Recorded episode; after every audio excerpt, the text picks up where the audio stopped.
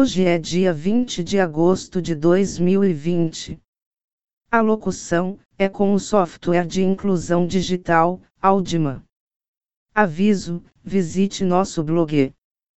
Temas de artes, culturas e museus. Endereço eletrônico é museu2009.blogspot.com. Podcast número 22. O tema de hoje é o Museu Nacional de Matemática apresenta beleza, criatividade, exploração. Perspectiva alternativa. A arte de Anton Becker. A capacidade de melhorar as percepções e mudar as perspectivas. A elegância simples, ou a deliciosa complexidade de padrão, textura e cor. Arte ou matemática. Há uma arte na matemática que cativa aqueles que olham de perto e interpretações matemáticas da arte que podem iluminar e elucidar.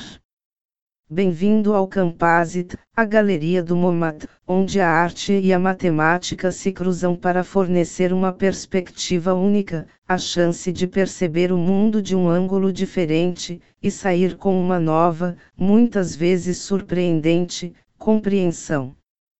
O Museu Nacional de Matemática tem o prazer de lançar uma exibição virtual inovadora em Campasit, a Galeria de Momat, apresentando a elegante e bela escultura matemática de Anton Becker. Combinando uma tela visualmente deslumbrante com interatividade tridimensional sem precedentes. A perspectiva alternativa leva o visitante a uma jornada de surpresa e admiração com um toque adicional. Uma mudança na perspectiva parece mudar a própria realidade do objeto diante de você. O método exclusivo de Becker de criação e exploração da estrutura matemática e simetria resulta em uma coleção que une dois mundos, expressando tanto a natureza matemática da arte quanto a natureza artística da matemática. Esperamos que você se junte a nós para desfrutar, se envolver e descobrir. Acesso virtual no endereço do site campasit.momat.org. Abertura no sábado, 15 de agosto de 2020. Sobre Anton Becker. Ele é um artista contemporâneo especializado em escultura e suas possibilidades digitais. Ele foi influenciado pelas pessoas e experiências de sua vida na Holanda, França e nos Estados Unidos, onde sua prática artística se baseou por mais de 30 anos. Enquanto crescia na Holanda, Becker conheceu o matemático e artista Dr. Jacobas Kuzverhoef por sugestão do colega de classe de sua irmã. O que começou como uma simples introdução sobre um interesse comum em tecnologia da computação se transformou em uma colaboração artística de 40 anos. Kuz era um conhecido profissional e conselheiro informal em questões matemáticas do famoso M. C. Escher, como expressão de sua gratidão, Escher presenteou Kuz com uma de suas gravuras. Foi através do Kuz que Becker foi influenciado pela abordagem sem precedentes de Escher à perspectiva. Conforme seu relacionamento se desenvolveu, Kuz e Becker começaram a explorar métodos baseados em computador para encontrar caminhos intrigantes e bonitos dentro de estruturas de treliça cúbica e poliedros. As redes cúbicas formam a base das formas moleculares mais estáveis de muitos elementos. Na década de 1980, Becker mudou-se para os Estados Unidos, onde ele e Cus tiveram sua primeira exposição conjunta de escultura em Albany, Nova York.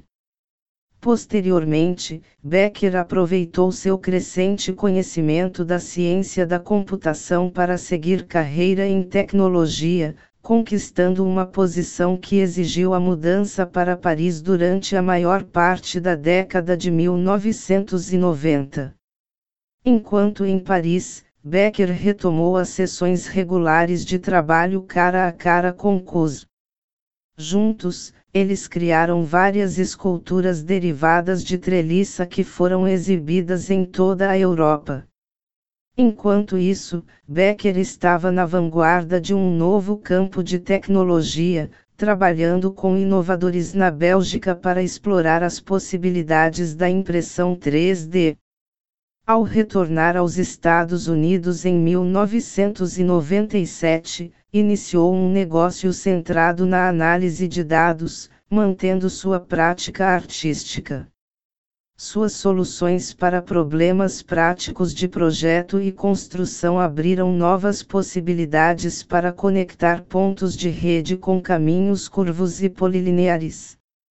Ao aplicar essas técnicas em pequenas e grandes escalas em aço, bronze e realidade virtual, Becker criou esculturas exclusivas que foram coletadas privada e publicamente em todo o Reino Unido, Estados e Europa.